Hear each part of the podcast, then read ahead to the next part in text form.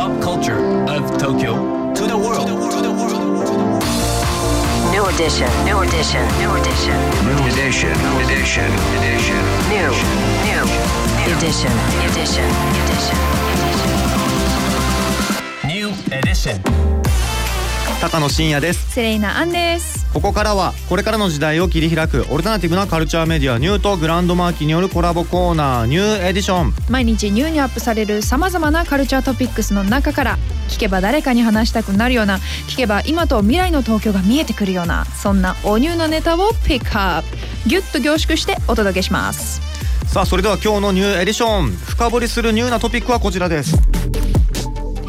マーティン・スコセッシ監督の最新作「キラーズ・オブ・ザ・フラワームーン」明日10月20日金曜日劇場公開。うん監督マーティン・スコセッシ主演レオナルドデレオナルド・デカプリオ。そして共演ロバート・デ・ニーロで送る超注目作品「キラーズ・オブ・ザ・フラワームーン」さあ一体どんな作品になっているのか本日はライターの稲垣隆俊さんに深掘りしていただきます。よろしくお願いしおます。願いします。稲垣です。よろしくお願いします。スタジオにねお越しいただきまして。はい、はいいやまずあのデカプリオとスコセッシ監督が今回なんと6度目のタッグということで、うん。そうですね。今まであのギャング・オブ・ニューヨークですとか、うん。アビエーター、えーディパーテッド、シャッターアイランドあとウルフ・オブ・ウォール・ストリート、はいはい。今までいろいろやってきましたけども、今回6回目のタッグですうね。ん。マーティン・スコセッシ監督改めてどんな監督と言えるんでしょうか？ものすごくいろんな作品を撮られてる方なので、うん。きっとご覧になった方それぞれイメージが違うんじゃないかなっていう気もするんですけど、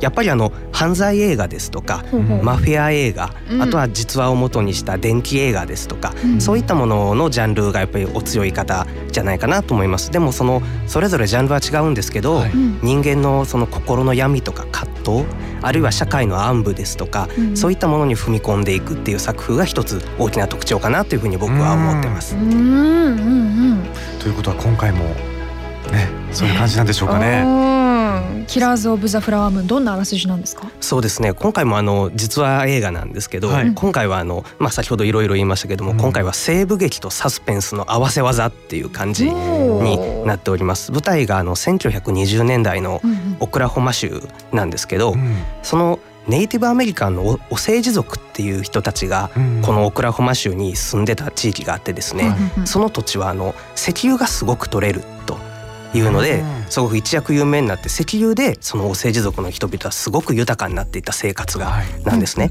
でもそのお金に目をつけたのが白人たちですね。で白人がそこに入り込んできてどんどんビジネスをするようになったと。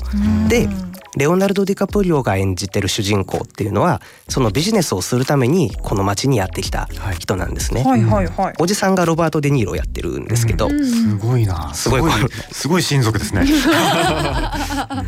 でそのおじさんを頼って来て、そのそその地で結婚もするんですけど、その場所ではお政治族の人たちがなぜか次々変死を遂げてると。うん。なんでだっていうことからどんどんこう謎が膨らんでいくんですがその裏には実はすごく大きな陰謀があってっていう話でございます。えこれエンディングはスカッとしてますか？そこまでは聞いてもいい？ダメかな？その聞き方はちょっと特殊な聞き方だけど。まあ、スカッとするっていうのは人によってどこでスカッとするかっていうのがありますけどね。あうまい返しだ稲垣さんはもう見られて。はい僕はもう見ました。稲垣さん的にはスカッと。僕はでもやっぱり重いものは残るんですやっぱりうん後には残るんですけど、うん実話だしやっぱり一つの結論をちゃんとスコセッシ監督が出してくれてるのでそこではちゃんと胸に落ちるものがあるんじゃないかなというふうには思います。うん。うん。いやね今回実話に基づく話ということでうん。かなり社会的意義もねありそうな作品ですけれども、今年5月にカンヌ国際映画祭で初上映されてでカンヌでの評判はどうでした？すごく評判が良かったんですよね。もうテーマもそうですし題材もそう演技も素晴らしいっていうん。で、でアカデミー賞でも結構もう有力候補の一つになるんじゃないかなっていうふうにもう言われております。うん。はいはいはい。稲垣さん的な見どころってどこら辺だと思いますか？すごくやっぱりいろいろあるんですけど、はい。一つはやっぱりあの先ほど言いましたディカプリオとデニーロの演技合戦っていうのあー演技合は戦。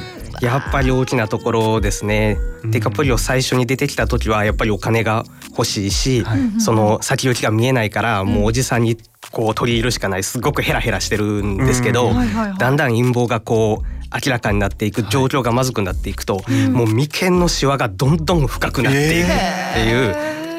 そう対するデニーロの方はずっとヘラヘラしてるけど時折凄んで見せたりしてこれがすごく怖いとかぱりこういう、まあ、魅力的な悪人たちもいっぱい出てきますのでその後の演技合戦が見どころかなという。ね。眉間のシワ一つとってもやっぱ演技力ってねそうですね。きっと出るもんでしょうしね、注目ですねそこはね、うん。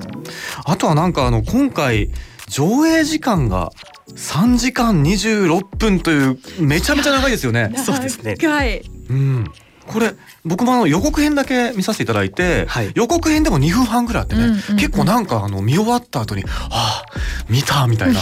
見てない。まだ見てない。予告編だから。割とちょっとなんかその満足感があるぐらいのボリュームだったというか、んんボリューミーですよね今回ねそうそう。3時間26分。体感的にどんどんな感じでした？体感としてはあっという間と言いたいんですけどさすがに3時間半なんでそれは難しいんですよね、うん。あっという間とは言えないんですけどでもあのすごく豊かな時間の流れる映画でいつまでも続いてほしいってちょっと思えるぐらいの密度の高さがある作品なのでやっぱりそれはさすがスコセッシの演出力という感じですよね。あーなるほど。いやー楽しみですねこれね。うん。映画キラーズ・オブ・ザ・フラワームーン明日ですね、10月20日金曜日に公開でございます。はい。今日ご紹介した情報はカルチャーメディアニューで読めるのはもちろんポッドキャストでも聞くことができます。目でも耳でもあなたのライフスタイルに合わせてチェックしてください New edition. New edition. New edition. New edition.